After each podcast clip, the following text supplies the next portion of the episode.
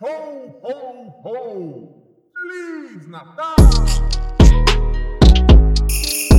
Merry Christmas.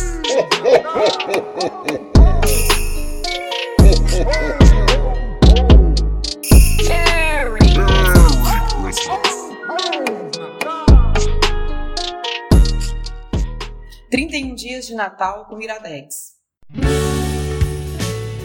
Olá, bom dia, boa tarde, boa noite. Eu sou Brian Rizzo e topei participar dessa loucura de indicar um filme por dia em dezembro. Na verdade, eu vou indicar só um filme por dia hoje, mas nos outros dias houveram outras indicações de filme. Então, se você está ouvindo esse episódio aqui pela primeira vez e não sabe do que se trata, dá uma navegada aí que você vai encontrar outras sugestões de filmes natalinos ou filmes que têm a temática do Natal. Esse, esse é um grande dilema, né? O que é um filme de Natal e o que é um filme no Natal? Vamos falar sobre isso daqui a pouco, assim que eu der a minha indicação de filme, mas primeiro gostaria de dizer que você pode ajudar este podcast a se manter no ar, compartilhando aí os seus episódios favoritos nas suas redes sociais e avisando seus amigos que o 31 dias de Natal já está rolando, na verdade já está terminando, mas sempre é momento de ver novos filmes de Natal, até para se preparar para ver de novo esses filmes no Natal do ano que vem, o que é sempre uma ótima alternativa.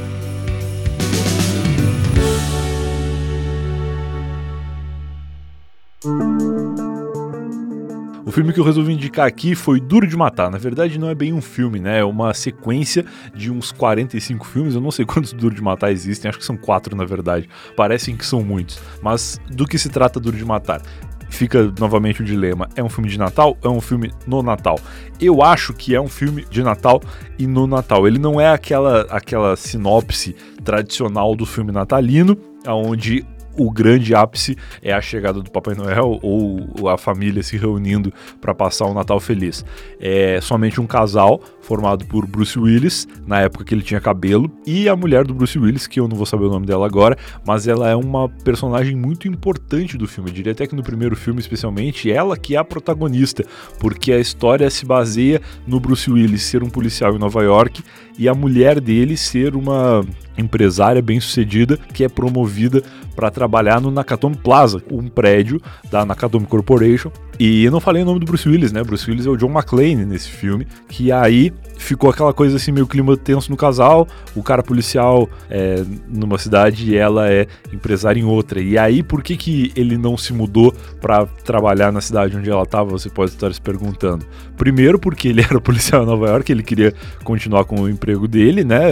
Eu acho que policial não consegue se transferir de uma cidade para outra com muita facilidade. E segundo, que rola um clima de ele pensar, ah, essa mulher vai ser demitida daqui a pouco, vai voltar para cá, eu vou ficar por aqui mesmo, não vou me incomodar. Dá a entender muito isso quando ele chega na cidade onde ela está trabalhando. Para quê? Para passar o Natal e é recebido por um motorista lá do Nakatomi Plaza, ou da Nakatomi, sei lá, que é um cara que vai buscar ele de limusine e tal. Um cara muito foda, um excelente personagem do filme, inclusive. Tem algumas cenas bacanas com ele. E aí o que acontece é que Bruce Willis, John McClane, chega e aí ele tá lá no prédio naquele clima meio tenso que como ele e a mulher não se viam muito, parece que tinha tido umas tretinhas assim. Ele tava naquela de não sei se ela quer que eu passe o Natal com ela ou não, mas ele foi lá e tava rolando no prédio a festa de Natal, aquela tradicional festa de final de ano da empresa, aonde os funcionários ganham umas cestas com uns pêssego e uns biscoito balduco e também rola um champanhe e tal, uma festinha bacana, porque a Nakatomi Plaza é um, um puta prédio e a Nakatomi Corporation é uma empresa incrível. Só que aí acontece o início do filme praticamente, que é um assalto aonde a festa está acontecendo. A festa acontece lá nos últimos andares. E aí quando rola de os caras invadirem o prédio, tal, meio que reunindo a galera para levá-los pro, pro saguão, né, onde fariam, fariam todos de refém, era uma equipe grande ali de, de bandidos, que eram os caras que era, eu não lembro direito o que, que eles queriam, acho que eles queriam o dinheiro que estava no cofre da empresa, uma coisa assim. E aí eles reúnem todo mundo, menos quem? Menos o Bruce Willis, John McClane, que tava, sei lá, no banheiro, mas a mulher dele é, é raptada pelos caras. E aí ele sai meio que pela escada, assim, de, de emergência, né? Escada de incêndio, sei lá. Enquanto os caras estão todos descendo com todo mundo, ele, tá- ele sobe. Os caras não sabiam que ele tava no prédio. E aí acontece alguma coisa que eles desconfiam que tem mais alguém no prédio. E aí eles mandam um dos caras e o John McClane pega ele de surpresa. Acho que acabam matando o cara.